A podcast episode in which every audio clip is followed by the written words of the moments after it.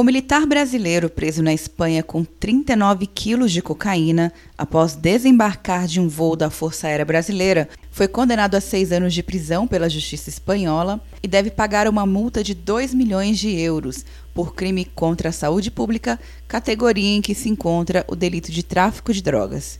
O sargento, preso no dia 25 de junho na cidade de Sevilha, estava em missão de apoio à viagem presidencial ao Japão para a reunião do G20, integrando a tripulação que ficaria na Espanha. Na época, o presidente em exercício, Hamilton Mourão, lamentou o caso. Essa questão do tráfico de drogas, né, ele atinge a sociedade como um todo. E as Forças Armadas não é um agrupamento que vieram de Marte, né? Eles pertencem aqui à, né, à nossa população e estão sujeitos né, a toda, seja para o consumo, seja para o tráfico. É óbvio, pela quantidade de droga que o cara está levando, é? Ele não comprou na esquina e levou, né? Ele estava trabalhando como mula e uma mula qualificada, vamos colocar assim, né?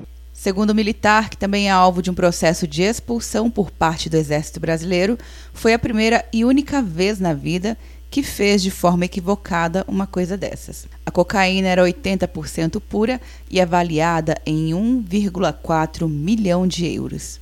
Quer um ano sem mensalidade para passar direto em pedágios e estacionamentos? Peça a Veloy agora e dê tchau para as filas. Você ativa a tag, adiciona veículos, controla tudo pelo aplicativo e não paga mensalidade por um ano. É por tempo limitado. Não perca. Veloy. Piscou, passou. De Brasília, Luciana Castro.